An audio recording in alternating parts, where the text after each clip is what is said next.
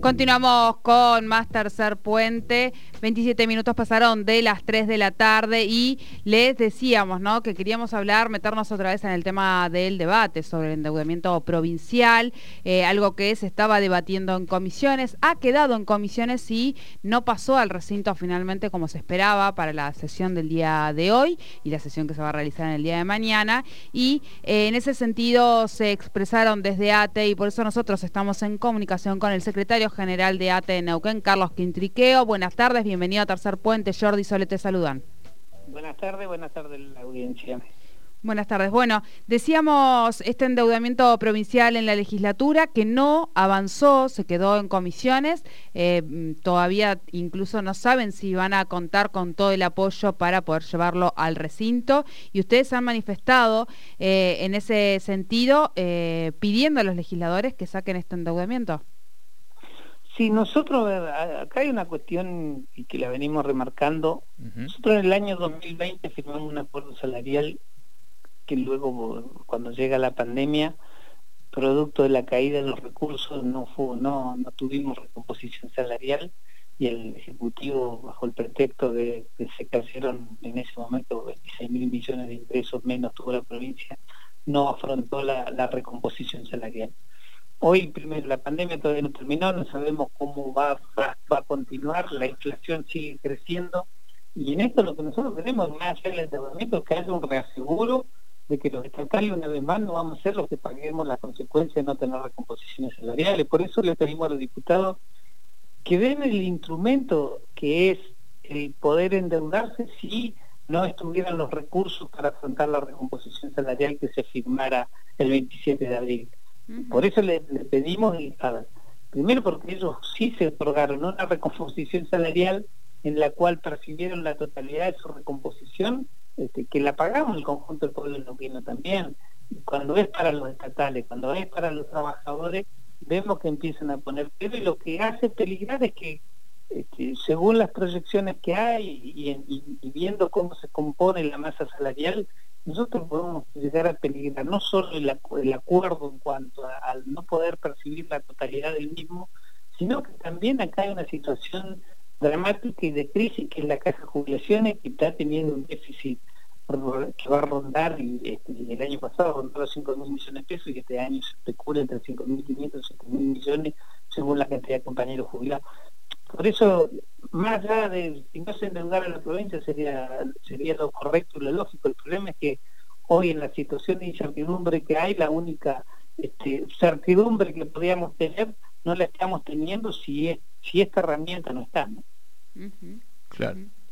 Eh, pensaba, hay muchas de las cuestiones en este sentido, a ver qué, qué, conocimiento tienen ustedes, por eso, por eso te consulto. Una de las cuestiones por las cuales se ha cuestionado este endeudamiento no es en detrimento de los trabajadores, lo que dicen los legisladores o los legisladores de la, de la oposición es que ese dinero estaría disponible eh, y que los salarios y los aguinaldos al menos no estarían peligrando. ¿Ustedes qué saben al respecto? ¿Qué es lo que les ha manifestado el gobierno?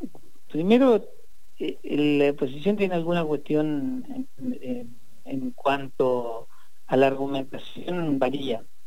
Yo tuve reunión con diputados el año pasado que plantean que ellos no aprobaban porque no cuentan con toda la información. Lo han dicho públicamente. Y por otro lado te dicen que la provincia tiene los recursos suficientes. Entonces o tienen la información o no la tienen.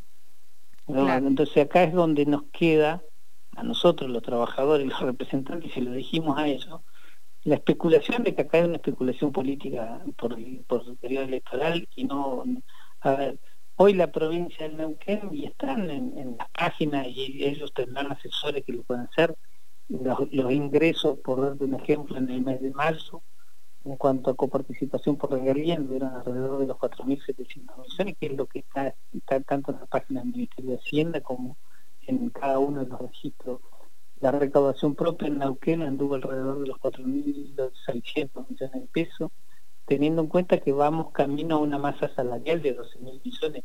Entonces, si uno computa los ingresos propios que hoy se está teniendo, más lo proyectado, van a ver en meses que se va a necesitar este, recurrir a algún tipo de financiamiento para hacer frente a la totalidad del acuerdo salarial. Entonces, en eso Este, y ellos también son conscientes que eso va a suceder porque algunos, no públicamente, pero lo han reconocido que tienen ese, ese informe. Sí creo que hay una cuestión de mezquindad política hoy y que en el medio quedamos lamentablemente los trabajadores. El gobierno va a tener que cumplir más allá de este, si hay endeudamiento o no. Lo que sí, lo que queríamos tener el reaseguro y no que nos pase lo mismo que en el 2020, donde los diputados no cobramos recomposición y no hicieron absolutamente nada para que haya una recomposición para el conjunto de los estatales. ¿Por qué podríamos creer que si ahora sucede lo mismo van a hacer algo?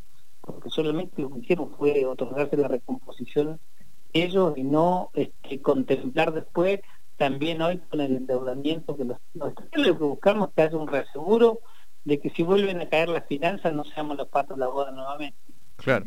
Carlos, e, en el caso de que finalmente este proyecto no sea eh, pasado a, recinto, eh, ¿están pensando en algún tipo de, medidas, de manifestación y demás? nosotros estamos pensando en movilizar la próxima semana la legislatura para mostrar, el, primero, el descontento, segundo, que son los mismos diputados que, en época de conflicto reclamaban la recomposición y se ponían a disposición y era y hoy negarse a, un instrumento, porque ni siquiera es que se les otorga a, la, provincia. más, nosotros le habíamos planteado que, bajo ese instrumento también debería estar resguardado que el único fin, y sea con fin específico, que sea la recomposición salarial si se endeudara, no que tuviera un, fin, un final incierto este, si hubiera endeudamiento. Pero nada de esto ha sucedido y es lo que nos preocupa sobremanera porque de avanzar en los tiempos este, de las recomposiciones, tengamos en cuenta que en el mes de mayo se este, aplicó el 10% de recomposición sobre los salarios. En el mes de julio tiene que venir un 5% más, en septiembre, en noviembre y en diciembre. Y eso acumula, veamos que cada 5% en la masa salarial es un incremento más de 400 millones de pesos, sin contar los municipios que también necesitan un financiamiento y de hecho en el día de hoy salía la intendenta de Plotier a reclamar que no fue acompañada. Bueno, vamos a empezar a, escuchar así como a Gloria Ruiz, a varios intendentes, a, ir en la misma sintonía porque si, si la provincia no tiene los recursos, mucho menos los municipios. Claro, sí, sí, sí, totalmente. Carlos, la última, aprovechar eh, para preguntarte una valoración en torno a cuál es la situación hoy, un poco de cómo ha quedado también tras este tan extenso conflicto eh, los trabajadores y trabajadoras de salud. Ayer hablábamos con un sector de los autoconvocados que llamaban a una conferencia de prensa eh, en desacuerdo con un poco con el, rol que estaba llevando adelante el delegado y queríamos también aprovechar y consultarte a ti. Mira, nosotros seguimos trabajando, de hecho, este, los trabajadores y los compañeros hemos venido con distintas respuestas para el conjunto de los trabajadores del sistema público de salud, se han ido modificando reuniones este, consiguiendo no solo la incorporación a la planta, sino varias cuestiones que eran demandas de las compañeras y los compañeros, las licencias para las trabajadoras eventuales que este, las licencias por embarazo no estaban contempladas, la licencia profilaxis se volvió a restablecer, o sea, hay una serie, se ha venido trabajando. No desconocemos que hay un grupo que tiene la intencionalidad. Yo ayer me llegaba una comunicación donde planteaban el conocimiento de que responsabilizaban a Juan Millán por, por no convocar elecciones de la Junta Interna. Primero, yo digo, si ellos son dirigentes, se autodenominan dirigentes, hay una resolución que no es dictada ni por el gremio, ni por la provincia, ni por Juan Millapán. Hay una resolución del Ministerio de Trabajo dictada en el mes de febrero que prorroga los mandatos y, establece la no realización de elecciones de delegados por lo menos hasta el 31 de agosto. No solo la padece la Junta Interna del Castro, sino que el conjunto de los trabajadores hasta ahora no tenemos habilitada la elección de delegados. Bien. Bueno, clarísimo. Bueno. Carlos, como siempre, agradecidos de poder charlar un ratito con vos de todos los temas, muy amable. Muy amable. Hablábamos con Carlos Quintriqueo, secretario general de ATE Neuquén. Eh, por dos temas hemos consultado respecto al debate sobre el endeudamiento provincial en la legislatura, eh, ya que desde el gremio se han manifestado, están exigiendo ¿no? a los legisladores que tomen una decisión respecto a esto. Ahí lo dejaba un poco claro, no es cuestión de endeudarse o no endeudarse, ellos lo que quieren es un reaseguro para que eh, el aumento de los trabajadores, aquel aumento que también habían cedido en el 2020, producto de la pandemia, producto de una baja de los ingresos en la provincia, que eh, no peligre eh, porque la provincia no pueda acceder a los fondos que necesitan. Y por otro lado, lo consultamos también sobre las elecciones internas del gremio.